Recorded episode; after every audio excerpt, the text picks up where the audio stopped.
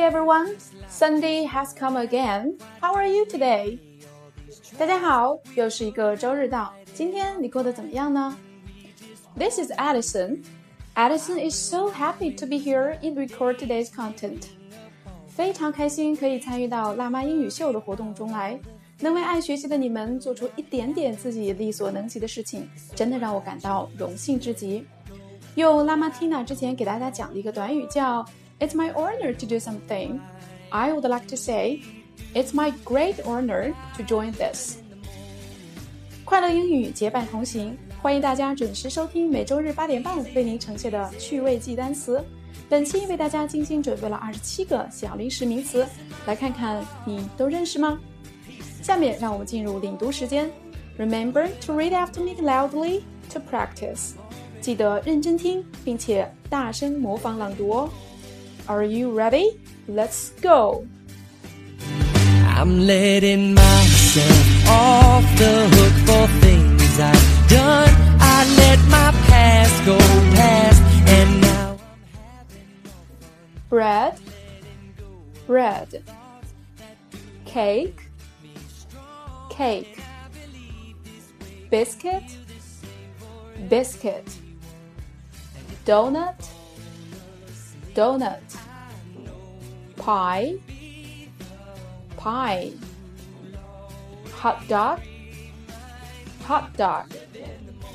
Cheese, cheese.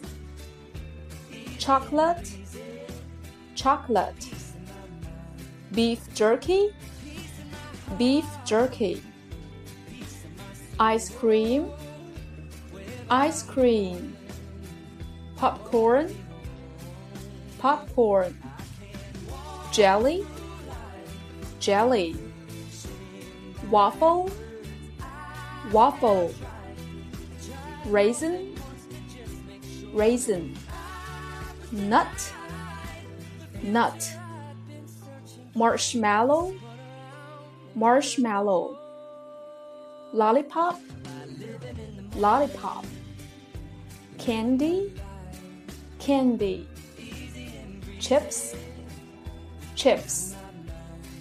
French fries, French fries. Yogurt, yogurt. Ham, ham. Sunflower seed, sunflower seed. Instant noodles, instant noodles. Fruit juice, fruit juice. Bubble gum, bubble gum.